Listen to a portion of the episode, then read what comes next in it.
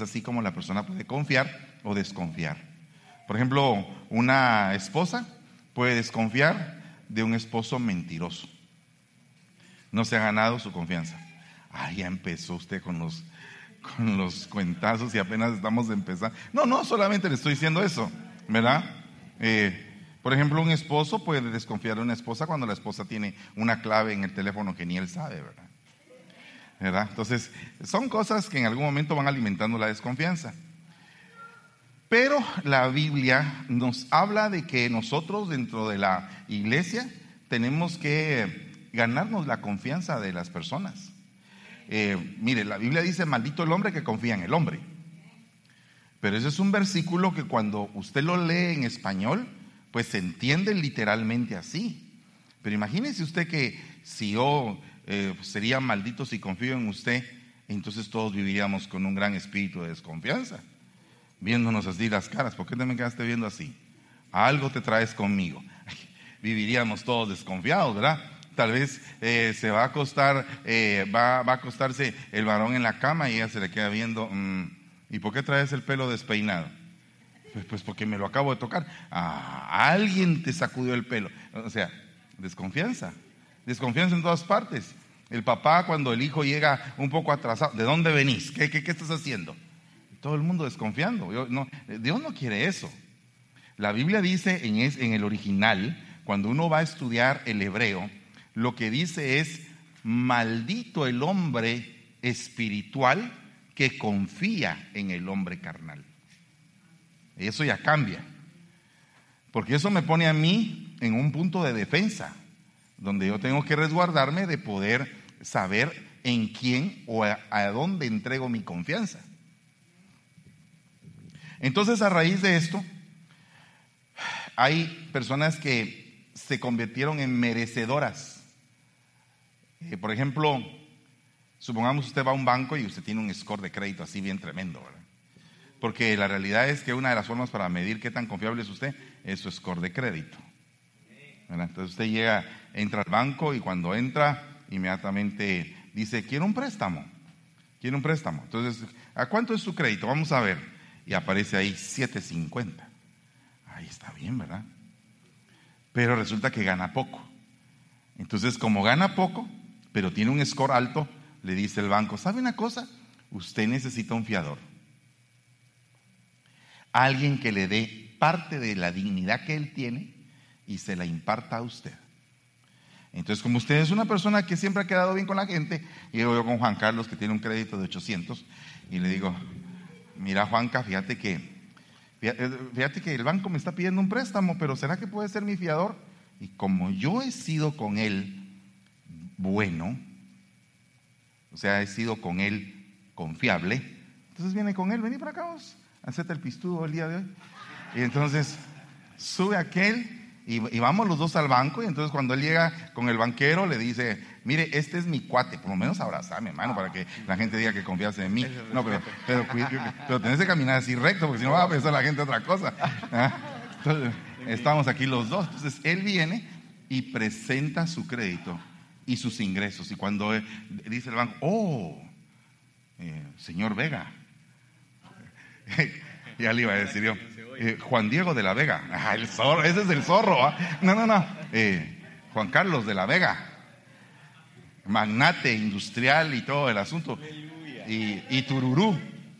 Entonces él viene y de su dignidad dice, yo puedo respaldar al señor Campos y cualquier cosa que es con él es conmigo. Ahí está. Ahí está. Entonces, entonces usted se da cuenta de eso. Entonces él me dio de su dignidad porque la dignidad se imparte. Va, cambiamos los papeles, eso, eso es en cuestión de dinero. Ahora veamos en lo espiritual. Él acaba de ser nombrado, reconocido como pastor para Santa María, California, el día de ayer. Pero él va enviado por mí. Entonces yo le estoy dando de mi dignidad a él. Entonces cuando me llama la hermana de allá, me dice, mire, ¿y a quién me va a mandar? Ah, te voy a mandar a uno que lloro porque se vaya. Así, ¿verdad? El mero, mero, ¿verdad? Por cierto, vos ayer no viniste, fíjate. Y hablé de vos, fíjate, Mar. Pero el mero, mero. No es que aquel nunca falta. Entonces, él va acompañado de la dignidad de su cobertura. Va recomendado. Gracias, papito. No te sientas tanto. Eh, andate por allá. Entonces, ese momento aparece, aparece en la Biblia cuando le dice, y pondrás sobre él parte de tu dignidad.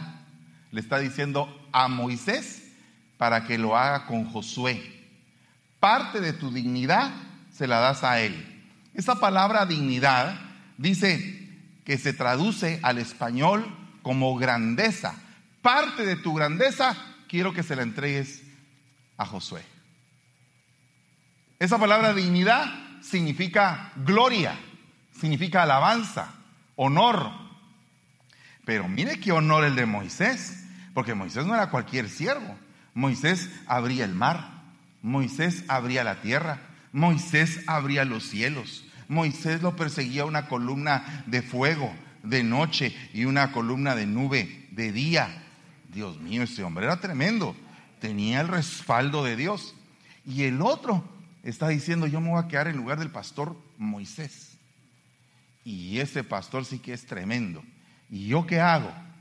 Entonces hay un punto muy importante en la vida de Josué, que es que como la dignidad se imparte, es una traslación de autoridad. De mi autoridad yo pongo sobre tu vida para que tú hagas las cosas que yo estaba haciendo. Y aún más, esa es la bendición de un padre sobre un hijo. Hijo, a ti, a mí me tocó tal cosa, a ti no te va a tocar eso. Tú vas a tener que enfrentar otras cosas.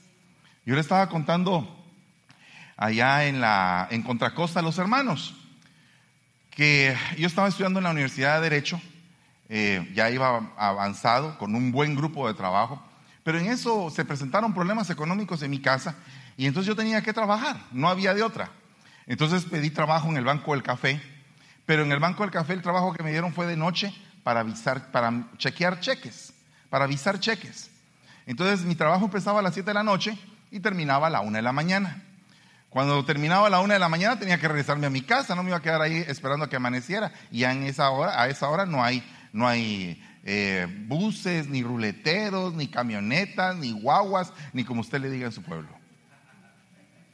Entonces, lo que tenía que hacer era caminar de un lugar que se llama la 18 calle. ¿Cuántos son de Guatemala aquí? Ah, vaya. De la 18 calle, no, perdón, de la zona 4 a la 18 calle. Entonces, cuando me dieron mi trabajo, mi abuelita me dijo, mira, mi hijo, voy a ir a la cajita de arriba y voy a sacar mis ahorros, porque te voy a comprar una bicicleta para que puedas ir y venir de noche del trabajo. Entonces dije, wow, le dije, mamá, fíjate que hay una bicicleta ahí en Benoto.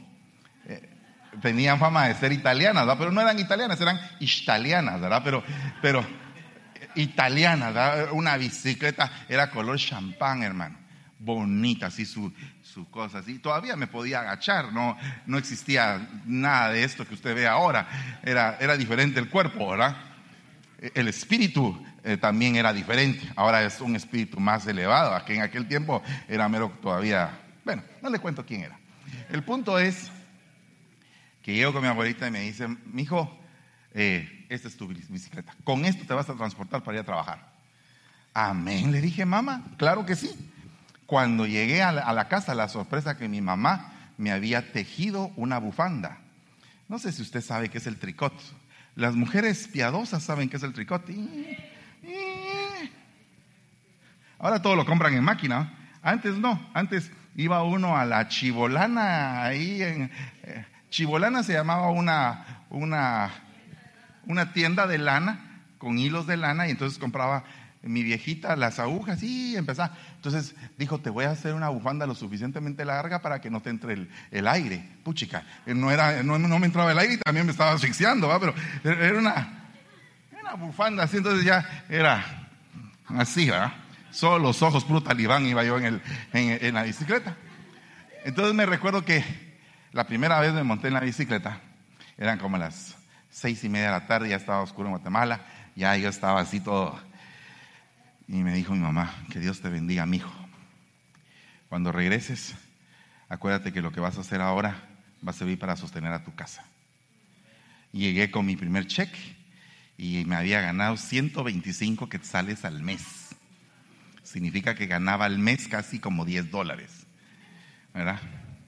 Entonces mi mamá me dijo, ay, qué bueno, mi hijo, que ya te diste el cheque. Aquí está mami, le dije yo. Ella agarró el cheque y entonces me dijo, bueno, 120 eh, son para la comida y 5 para tu camioneta. Pero como tienes la bicicleta,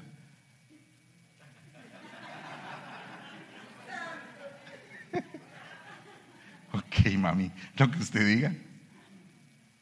Pero eso me, me pasó a mí. Pero ahora vengo yo, vivo en Estados Unidos y viene mi hijo y necesita ya desarrollarse en la vida, le voy a decir, mira mi hijo, vamos a ir a comprar una bicicleta Benoto y te vas en el freeway así. No, ¿verdad? No se puede. ¿Verdad que no? Porque uno tiene que saltar, franquear los espacios que a uno le costaron para que a sus hijos ya no le cuesten más.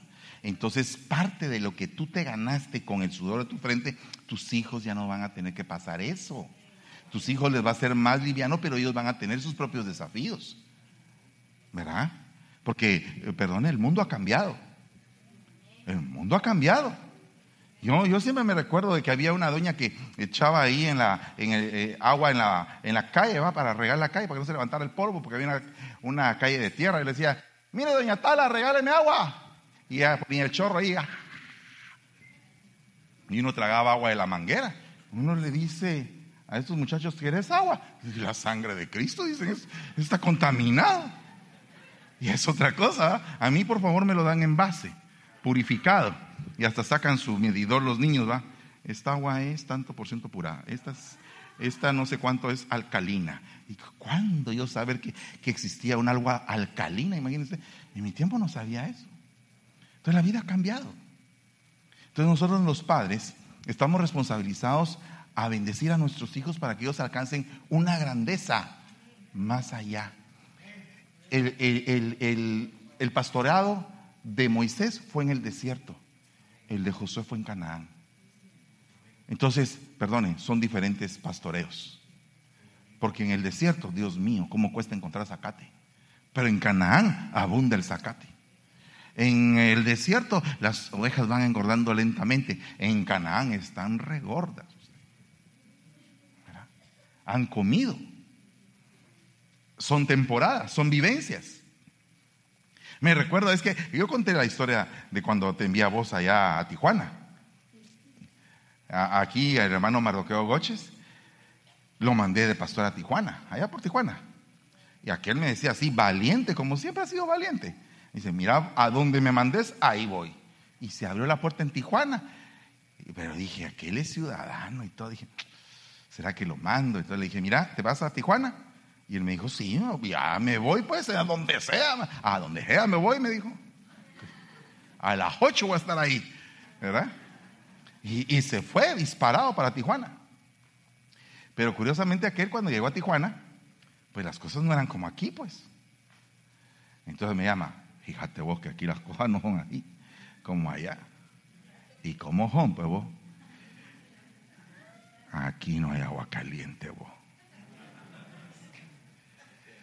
En lugar de regadera. Me pusieron una cubeta, vos. Y el agua estaba fría. Ay, dije, pobrecito mi muchachito. ¿Verdad? ¿Cierto o no es cierto vos? Ahí está. Ahí está, pues vos. Pero valiente. Valiente. Valiente. Es que miren, hermanos, necesitamos para recibir dignidad, necesitamos espíritu. Mire, Jehová dijo a Moisés, toma a Josué, hijo de Nun, varón en el cual hay espíritu. Tiene ganas, hombre, quiere hacer las cosas. Tiene ánimo. El problema es que ahora como que la gente no tiene mucho ánimo, ¿verdad? Ay, hermano, fíjese que estoy desanimada. ¿Y por qué estás desanimada? Porque se está yendo la gente de la iglesia. Ay, pues ponete firmes. Ay, no, yo también me quiero ir, también yo. O sea, que tu ánimo, ¿verdad? O sea, en lugar de animar a los que... No, no hombre, hermano, cálmese. ¿Qué le pasa? Estamos en la recta final. Agarre espíritu. Agarre dignidad. Póngase valiente, firme, estable. Sea columna. Apoye a otros que tienen más necesidad que usted. Ahora, yo tenía a mi amiga allá en Guatemala que tenía mucho dinero. Era una señora ya madura con su esposo. Su esposo era azucarero, es tremendo dinero. Y, y entonces de pronto la mandan en comisión a un asentamiento. Y ella iba súper elegante. Pero esa comisión a la cual la mandaron le sirvió para ella entender otras cosas. Esa mujer, Dios mío, mis respetos. Es una mujer que siempre me edifica cada vez que hablo con ella. Ya su esposo partió. Pero el punto es la experiencia de que te tomen en cuenta, de que seas útil para algo de Dios. O sea, e, el tener el ánimo de decir, Señor, voy a hacer algo a causa de tu nombre. Fuerzas para hacer las cosas. ¿Cuántos quieren recibir en esta tarde fuerzas para hacer las cosas? Pero unas fuerzas así, pero de búfalo, hermano. Entonces, esas fuerzas vienen producto del ruaj de Dios. Por eso es que eh, quiero un varón en el cual haya ruaj, dice el Señor. Un varón como Josué en el cual haya espíritu, haya ánimo, hayan fuerzas, haya el deseo de esforzarse, de tener aliento. A veces la gente tiene aliento para hacer una piñata, pero no tiene aliento para venir a la iglesia el domingo. Sí, hermano, de verdad. Mire, hoy dígame si no había un tráfico tremendo, hermano. Allah. Yo venía en moto y me hice una hora y media en moto porque me hacía para acá y se cerraban. Como, como que me, venía tratando el Señor mi paciencia. Yo decía, Señor, gracias, Padre. Me hacía para acá con la moto y se cerraban para acá otra vez. Dios mío, por favor, pónganse de acuerdo. Aquí voy yo. Y, ah, ah, y nada, no, no, no se quitaban. ¿Verdad? Entonces, lo que quiero decir es, hermanos amados, tengamos aliento. No nos quejemos tan fácilmente. Seamos galletudos. Mire, yo cuando veo a alguien galletudo que se pone en la, en la brecha, cuando llegué allá a Tijuana me dijo Marroqueo, mira, no tengo mucho eh, ahí para gastar, pero unos tus tacos con rábanos nos vamos a ir a comer.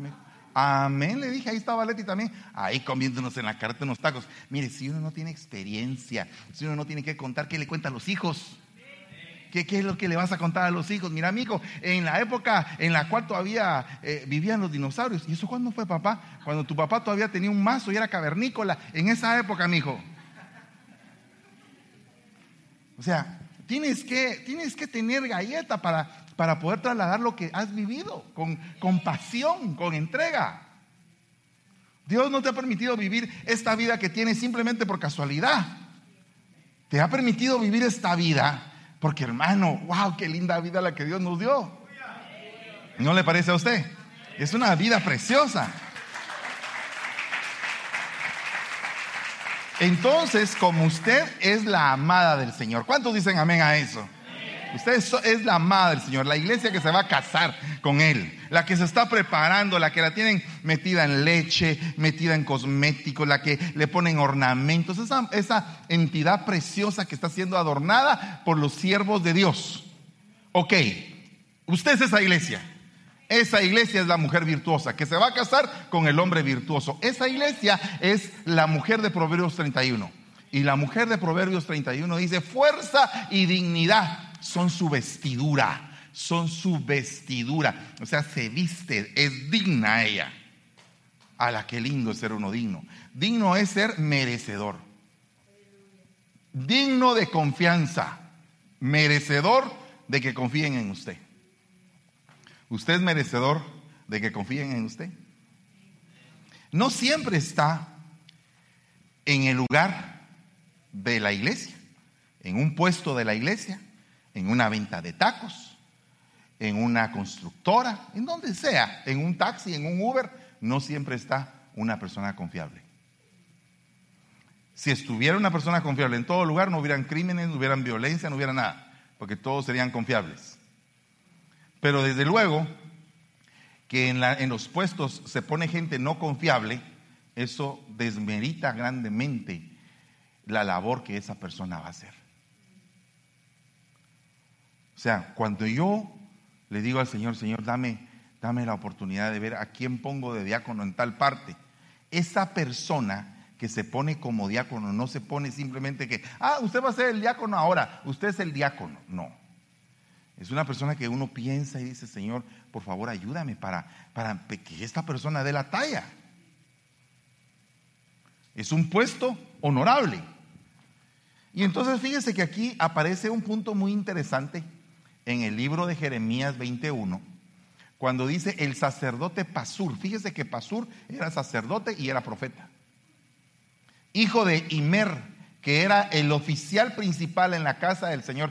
Era el oficial principal. Era el mero mero en la casa del Señor. Oyó a Jeremías profetizar estas cosas e hizo azotar al profeta Jeremías y lo puso en el cepo que estaba en la puerta superior de, Benjamín, la cual conducía a la casa del Señor. O sea, oyó que Jeremías estaba diciendo, vayan y refúgiense con Nabucodonosor, rey de Babilonia, porque si no van a ser exterminados. Esa era la profecía. No era una profecía agradable para el pueblo de Israel, pero era la profecía que venía de parte de Dios. Entonces muchas veces a ti no te dan una profecía que te parezca agradable. Si viene una profecía, vas a ser millonario, vas a ser extraordinario, vas a hacer esto, ah, eso viene de Dios. Qué lindo. Pero si te dice la profecía, sos un pecador, eso no viene de Dios. Eso no es para mí. Será para, eso es para, como, cuando hay eh, pláticas matrimoniales, y el, eh, el esposo golpea así a la esposa, te están hablando. Y él no tiene la culpa, ¿verdad? Entonces, aquí hay un punto muy interesante. Que no porque estés en el puesto principal significa que sos digno de confianza. Porque puedes ser digno de confianza para algún hombre, pero ¿será que eres digno de confianza para Dios? Al día siguiente, cuando Pasur soltó a Jeremías del cepo, Jeremías le dijo, no será, no es Pasur, el nombre con el que el Señor ahora te llama, sino Magor Misaviv. Magor Misaviv. Ya no te vas a llamar Pasur. ¿Y por qué será que Jeremías proféticamente le cambió el nombre a él? En la Biblia hay cambios de nombre. Ya no serás llamado Benoni, serás llamado Benjamín. Ya no serás llamado Abraham, serás llamado Abraham. Ya no te llamarás Jacob, serás llamado Israel. O sea, hay cambios en positivo, cambios que sirven para bendición. Ya no te vas a llamar Guadalupe, porque tu mamá cuando nació te encomendó a la Virgen de Guadalupe. Vamos a romper con eso, no te vamos a decir Lupita. Ahora vamos a buscar un nombre espiritual para tu vida. Vamos a romper con esa maldición idolátrica. Amén. Nadie se llama Lupita, ¿verdad? Y si alguien se llama, ni levante la mano, solamente yo ni sé. Pero eh, sí, hay que cambiar ese nombre. Hay que cambiarlo. Proféticamente. No significa que tenga que ir al registro civil. Mire, fíjese que mi pastor dice que ahora me llama. No, hombre. Es, es un cambio de nombre espiritual. Amén. Ok. Entonces, aparentemente, eh, así como puede ser para algo positivo, en este caso Jeremías lo cambió para algo negativo. Para decir verdaderamente quién era él, que no era un hombre de confianza. Entonces él se llamaba Pasur o Pashur, que significa que extiende, que multiplica, blancura, la liberación, alivio. Miren qué nombre tan bonito tenía. Por si en caso algún bebé va a nacer, le puede poner Pasur. Pashur. Eso significa, mire. Pero no, le cambió el nombre a Jeremías y ahora le dijo, te vas a llamar temor por todos lados. Dios mío. Ahora te vas a llamar temor por todos lados. Ahí viene temor por todos lados.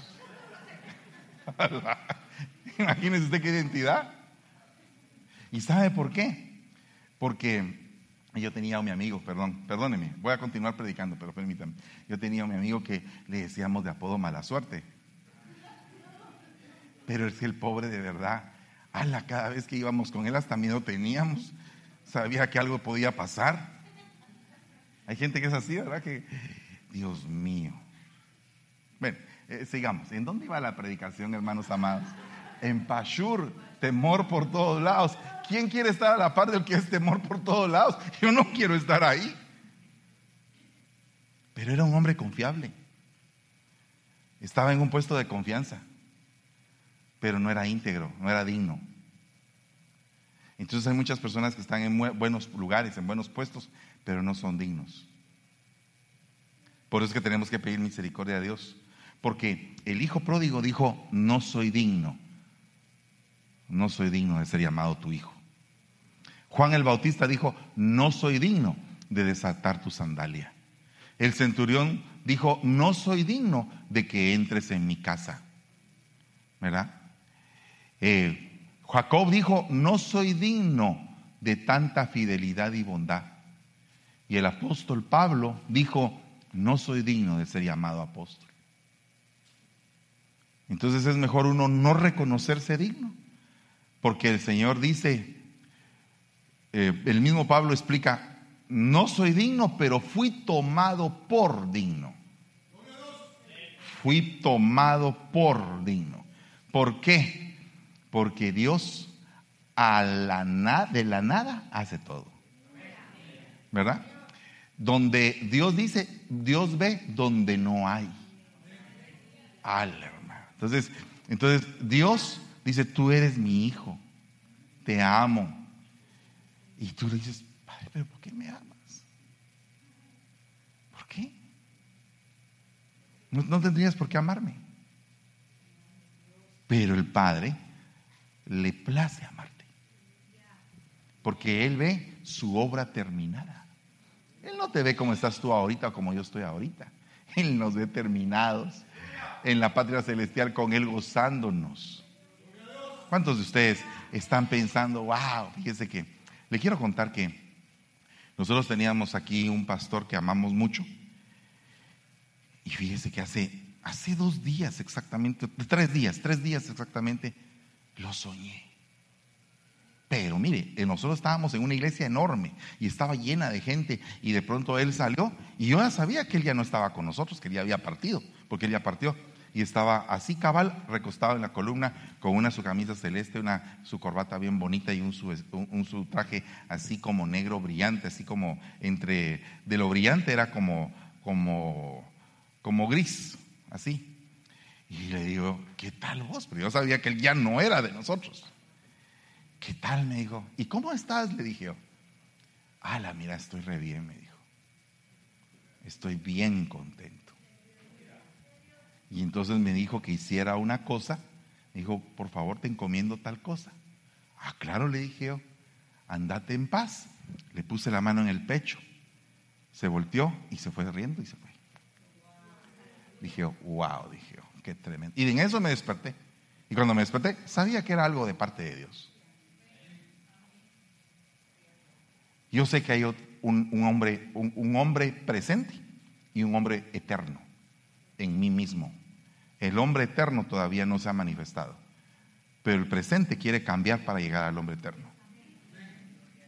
Entonces, oiga lo que dice acerca del hombre indigno. El hombre indigno urde el mal, urde el mal, piensa en el mal y sus palabras son como fuego abrasador. Esa palabra indigno se dice belial también. O sea, como dice el hombre Belial, el hijo de Belial. ¿Qué es el hombre indigno? Es, dice, el perverso hace planes malvados, dice otra versión. El hombre protervo labra la ruina. El hombre malvado trama el mal. El que no tiene alma, fíjese, fíjese lo que dice, trafica con el mal. El varón insensato cava males, o sea, escarba para que los males le salgan. El canalla planea lo malo. El pío trama el mal. El hombre infame cava la desgracia. Mire lo que dice acerca del hombre indigno. Entonces nosotros tenemos que eh, salir de eso, de nuestra parte indigna. decirle al Señor, termina de limpiar, Señor, la parte que no, no, todavía no te he dejado que la limpies. Porque a veces la persona se opone. Entonces dice acá, porque ya estoy concluyendo, me falta poquito. Y tú, Pasur, con todos los moradores de la casa irás al cautiverio y entrarás en Babilonia y ahí morirás y ahí serás enterrado tú y todos tus amigos a quienes has profetizado falsamente. ¡Wow! Qué delicado es dar una profecía falsa. Mire, conocí un lugar donde a través de profecías manipulaban a la gente. Dice el Señor tal cosa.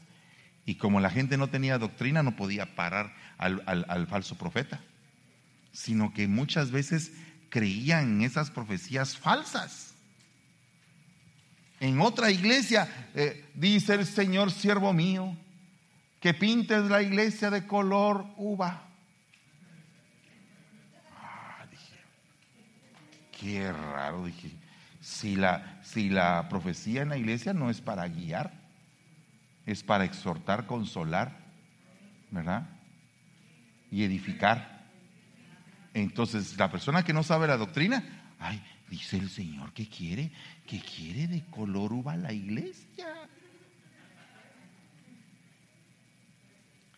Y como en una iglesia no se ponían de acuerdo, entonces como era una iglesia donde todo el mundo votaba y todo el mundo opinaba, ¿de qué color quiere la iglesia hermana? Amarillo. ¿De qué color quiere la iglesia? Verde. ¿De qué color quiere el gris? ¿De qué color quiere? Negro. Agarró un bote de cada cosa, lo metió en un bote, lo revolvió. Ah, pintemos aquí, aquí va el amarillo, el verde y todo. Un color así raro. No se ponían de acuerdo. Nadie quería ceder. Nadie quería ceder. Todos eran de tal manera tan orgullosos que nadie quería decir, hermanos, hagamos algo que pueda beneficiar a la colectividad sin necesidad de tener que poner un color en específico. Pintemos algo bonito y ya estuvo. Y tranquilos. ¿Usted alguna vez se ha topado con que en su misma casa no se ponen de acuerdo? Los cuatro, cinco, seis, siete, no sé cuántos viven en su casa, pero... Dice la Biblia, el Señor de aquel siervo Llegará un día cuando él no lo espera y a una hora que no sabe y lo azotará severamente. Le asignará un lugar con los incrédulos. Dice esa versión interlineal, dice, con los carentes de confianza, con el que no se ganó la confianza del rey. O sea que el rey quiere confiar. Buen siervo, en lo poco fuiste fiel, sobre mucho te pondré. Entonces, mire hermano, eh, mire, la vida de Jeremías es impresionante. En la Biblia es uno de los profetas que a mí más me impresiona porque él eh, tiene el problema de que es joven. ¿Y por qué digo yo que es el problema de que es joven? Porque los grandes no le ponen atención. Me pregunto, ¿cuántas veces escuchas a un joven lo que dice? ¿No será que lo que dice el joven es bien tremendo, es más sabio? Yo he tenido que tener lecciones bien fuertes con mi hijo. ¿Verdad? Un día estaba yo con mi celular que no funcionaba y me puse a hacerle así, mira. Y en eso me dice, me dijo, no, papá, así no se hace. ¿Qué le pasó al celular? Pues tal cosa. Ah, Ahí está, mira. No se hace así. ¿Por qué lo estás golpeando? Pero nosotros crecimos en una generación donde la televisión, si no le dabas un cuentazo, no funcionaba. Entonces, así la mano caliente, ¿va? Ya, Canal 3, el canal de Guatemala. seguía adelante la programación, si no, no seguía. Pero ahora no, no es así. No le digo, pues, han cambiado muchas cosas.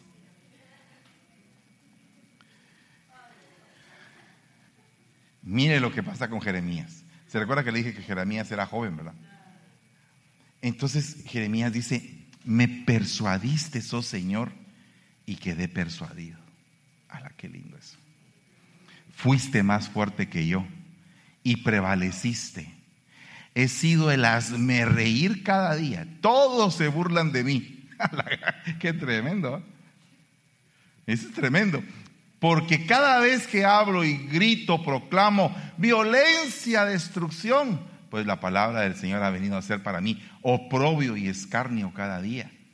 Pero si digo, no le recordaré ni hablaré más en su nombre, esto se convierte dentro de mí como un fuego ardiente, encerrado en mis huesos que hago esfuerzo por contenerlo y no puedo. Yo no sé cuántos de ustedes han sentido la presencia de Dios adentro y que ustedes dicen, Señor, no puedo, no puedo, no puedo detener tu palabra. Cuando tú tienes el fuego de Dios, eh, no puedes detener eso, no lo puedes detener. Y eso es lo importante, que tengas el fuego de Dios.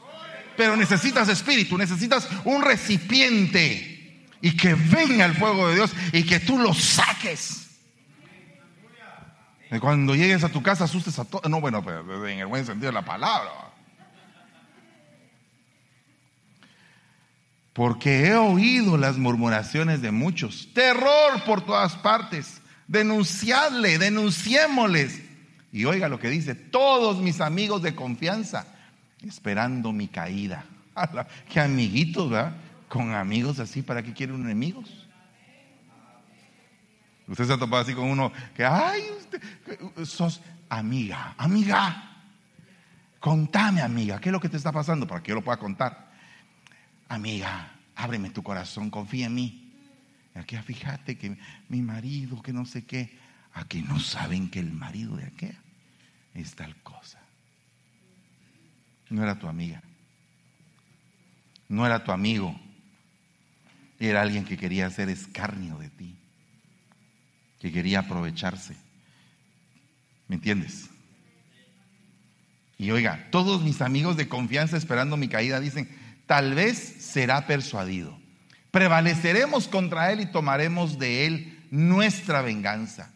Pero el Señor, diga conmigo, pero el Señor está conmigo como un campeón temible. Aleluya. Aleluya.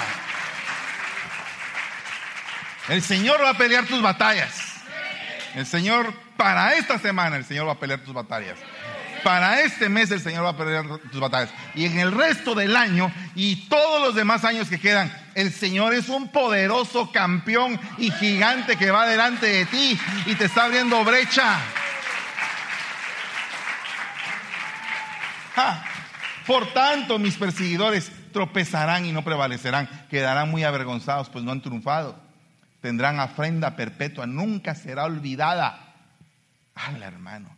Porque quien se gana la confianza, se gana un tesoro. Porque el que se gana la confianza, se le abren puertas. Un mecánico confiable que uno, ah, eh, mire, hay mecánicos que cuando le arreglan a uno el carro y uno ya no vuelve en un montón de tiempo. Y uno dice, ¿cómo comerá este mecánico que el carro no se descompone? Pero ese mecánico vive de recomendaciones no de, no de los carros descompuestos. Vive de las recomendaciones de su nombre. Porque su nombre es garantía de servicio, garantía de excelencia. Se ha pasado la voz y todos dicen, quiero ir con aquel muchacho. Y aquel hasta cola tiene. Aquel dice, eh, eh, mire hermano, discúlpeme, pero fíjese que usted es el número 10. ¿Verdad? Cuando tu nombre es confianza, se te abren puertas. Mira, fíjate que ahorita no tengo trabajo, pero tengo un trabajador aquí que no quiero perderlo. Te lo presto unos días y me lo devolves. Mándamelo pues. Y aquel, mire, yo soy aquí el constructor que ah, te mandó aquel, sí. Ah, aquí. ¿Y cuánto querés ganar? Tanto. Yo te pago tanto, pero quédate aquí conmigo.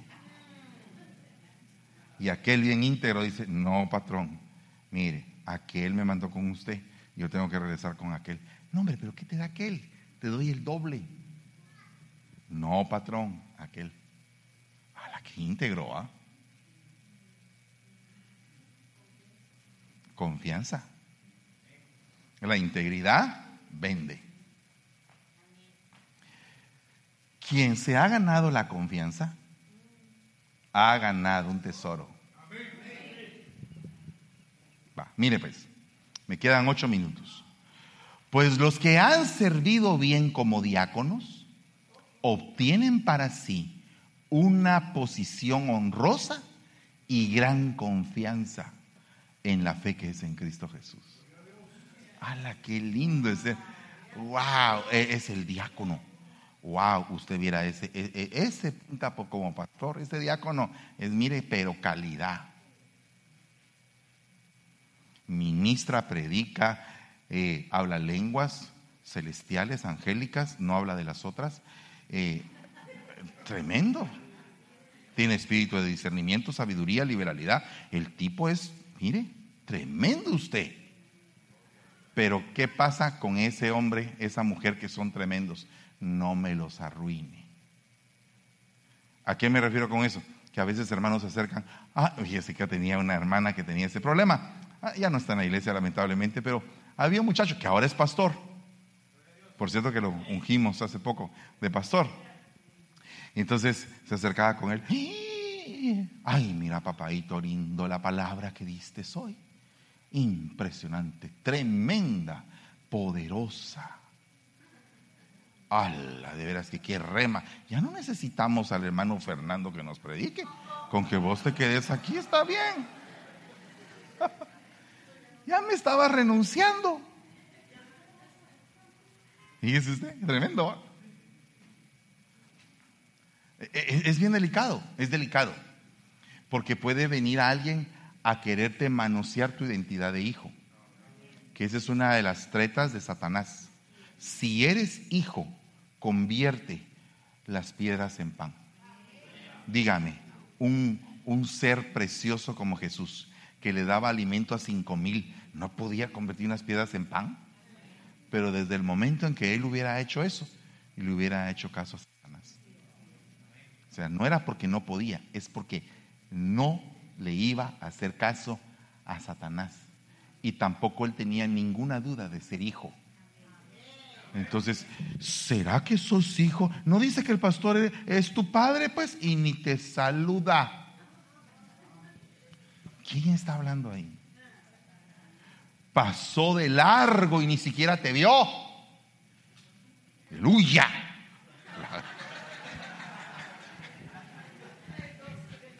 Tremendo eso. Delicado. ¿Sabe por qué? Porque lamentablemente los seres humanos, a veces sin darnos cuenta y otras veces dándonos muy buena cuenta, hacemos daño a los demás. Y les arruinamos su corazón. Que nos libre el Señor de tal cosa. Porque fíjese que dice la Biblia, que los que son de confianza, mire, ahí está en la puerta, ¿ve? Hacete un poquito más para acá. Hacete. Mire ese nenón. Hágase más para acá, amigo. Más para acá. Mire. Casi dos metros de tamaño. ¿Verdad? Grandote, hermoso, bien nutrido. Comió royal. Y entonces, ese hermano está ahí en la puerta. Eh, ahí, y, mire, aparece el FBI con eh, Águila 1, Águila 2 aquí bajando. ¿Qué está haciendo el pastor? Predicando como siempre. Ah, ¿Y de qué está predicando? Está predicando, no sé, de un chiste, no sé qué está haciendo. ok, pone atención a la palabra. ¿Verdad? Ok. Pero entonces el punto es que él tiene un puesto de honra ahí, donde está. El que está allá tiene un puesto de honra. Son puestos de honra porque los, los porteros, al hermano, ese es un, ese es un pues, puesto de honra. Dios jamás quiera eso. Pero usted sabe, en las iglesias donde alguien entró a hacer daño, ¿será que habría un portero? Y si habría el portero, ¿será que el portero era lo suficientemente aguerrido para enfrentar al que venía? ¿Verdad? Tal vez nosotros nos ponemos a pensar en algo sencillo como que él dé la bienvenida. Hasta para dar la bienvenida tiene que hacerse bien. Aquí en esta iglesia somos la iglesia del apapacho. Usted acérquese. ¿Qué tal, hermanos? Gloria. Y si alguien no lo saluda así, avíseme. Hay que ministrar a ese hermano. ¿Qué tal, hermano? Porque uno tiene que ver cómo es la identidad del, siervo. Mire, ¿acaso yo... Eh, yo no soy así, con cara así de limón fruncido. Pues, es lo que yo pienso. O sea, ¿qué tal, hermano? Gloria a Dios, qué bueno que viniste. Pasa adelante, sentate. Sentite en tu casa, estás en tu casa. Alegres, dispuestos, contentos. Estás en tu casa. Qué alegre estar en la casa. ¿Verdad? Por cierto que hoy nos esperan unos totopos y no sé qué más. El punto es, eh, por favor, céntrese hermano en el mensaje. Me voy a centrar. mire pues, fíjese. Amén, amén. Sí, por favor, céntrese porque ya nos queda poco tiempo. Ok, mire, volviendo al punto, el hermano está ahí en la puerta. Entonces es un puesto de honra. Porque el portero es el que cuida que no vaya a haber un daño a la iglesia. Entonces la responsabilidad es enorme. Los porteros eran Salum, Acub, Talmón y Aimán y sus parientes. Salum era el jefe. Vos sos un Salum. El jefe, estacionado hasta ahora a la puerta del rey. ¿Qué significa estacionado? Como que nadie lo quitaba de ahí, hermano. Y quítate. No, aquí me quedo. ¿Pero por qué? Porque aquí me tengo que quedar. Estos eran los porteros del campamento de los hijos de Leví, porque los cuatro jefes de los porteros que eran levitas estaban en puestos de confianza. La clave es puestos de confianza. Y termino con esto. ¿Qué significa salum? Perfecto, perfecto, agradable, retribución. Eso significa salum perfecto, un tipo que impresiona. El, el mayordomo de Salomón impresionó tanto a la reina de Saba que la reina de Saba pensaba que él era el rey. O sea, como cuando eh, miran así a Wilmer, eh, hermano pastor, no, no, yo no soy el pastor todavía. Ah, pero parece hermano. Sí, ya, ya mero, pero todavía no. El pastor está allá adentro.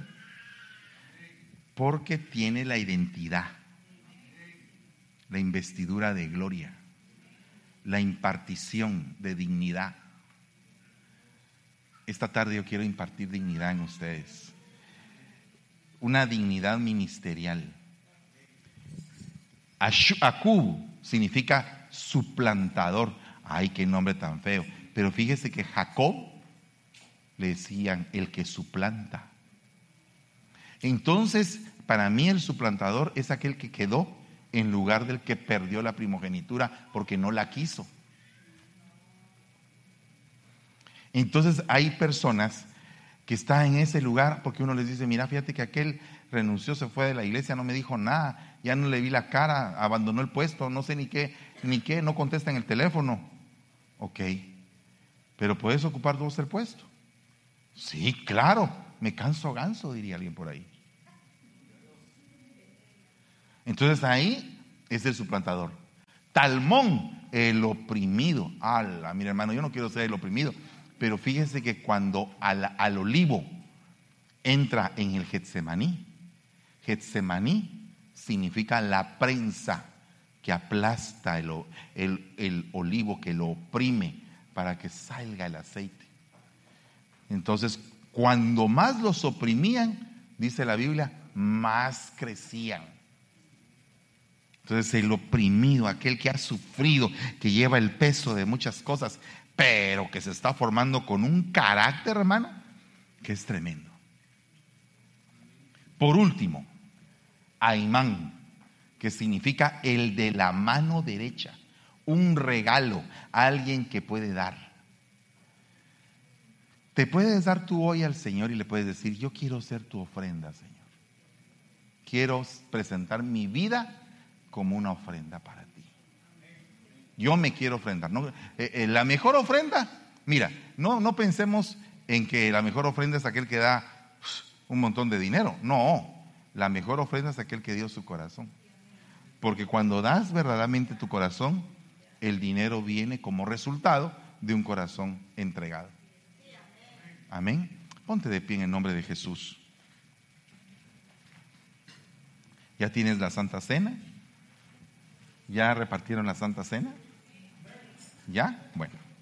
Entonces yo quisiera hacer una invitación muy, muy especial en esta tarde.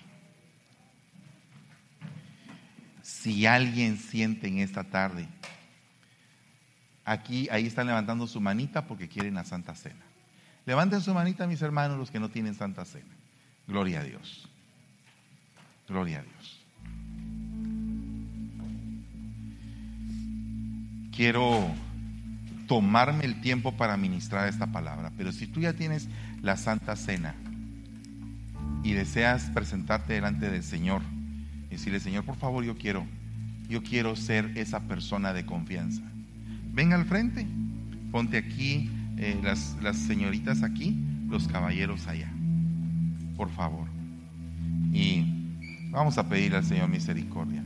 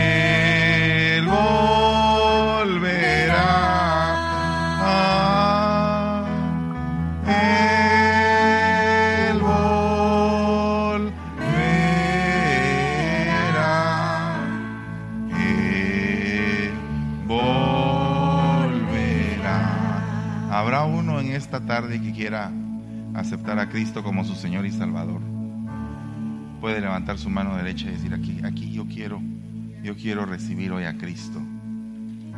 Yo quiero recibir hoy a Cristo. Gloria a Dios. Aquí hay una hermana que va a aceptar al Señor. Por favor, por favor, eh, ¿alguien se puede acercar? ¿Hay alguien más que hoy quiera aceptar al Señor Jesucristo como su Señor y Salvador?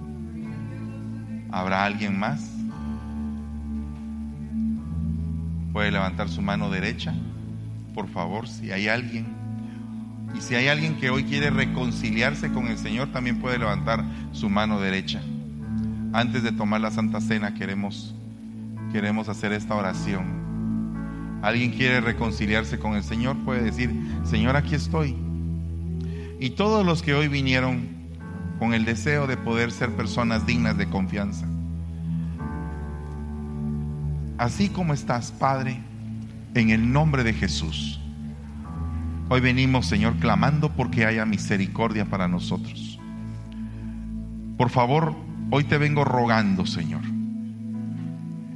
que venga un espíritu, una intención, un ánimo poderoso en mi vida para servirte. Que no se me acaben las fuerzas, Señor, sino renueva mis fuerzas todos los días, Padre. Que tenga yo la necesidad de buscar tu rostro, que tenga la necesidad de buscarte, de bendecir tu nombre. Te ruego en el nombre de Jesús que guardes mi vida, Padre, y guarde la, la vida de este pueblo. Que todos estemos en comunión, en un mismo sentir, siendo buscadores de tu presencia te clamamos, Señor, por misericordia para tu pueblo, para mi propia vida, para todas las vidas aquí presentes, por los que no pudieron llegar a tiempo, por los que vienen todavía en el camino, Señor.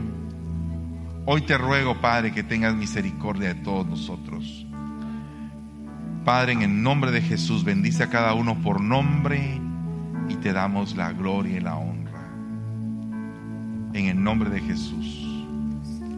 Porque el mismo Señor, la noche en que iba a ser entregado, tomó el pan y dando gracias lo partió y lo entregó a todos sus discípulos diciendo, tomad y comed todos de este pan, pues esto es mi cuerpo que será entregado por ustedes para el perdón de los pecados.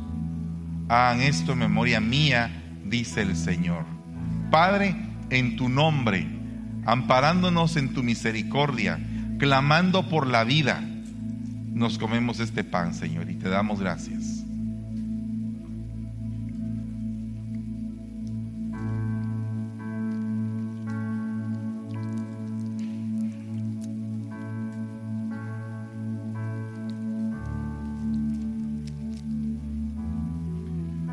Bendito el fruto de la vida. Pues esto es mi sangre, dice el Señor.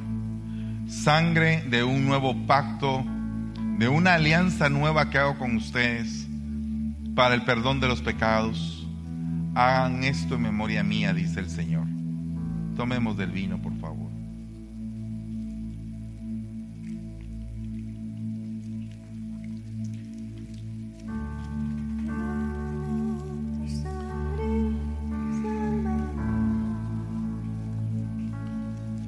Oh, bendito tu nombre.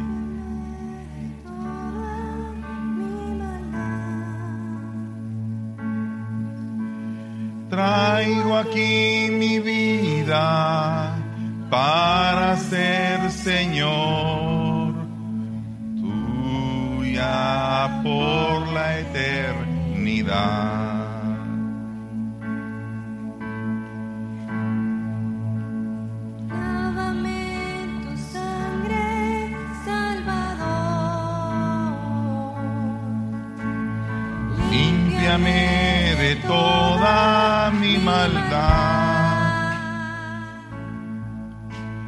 Traigo aquí mi vida para ser Señor, tuya por la eternidad. Señor, te damos gracias. Te suplicamos que cada uno vaya en paz y con gozo a sus hogares. Y te damos la gloria y la honra, Señor, nombre de Jesús. Gracias te damos, Señor. Aleluya, aleluya. Gloria a Dios. Denle un fuerte aplauso al Rey de la Gloria. Vino limpio.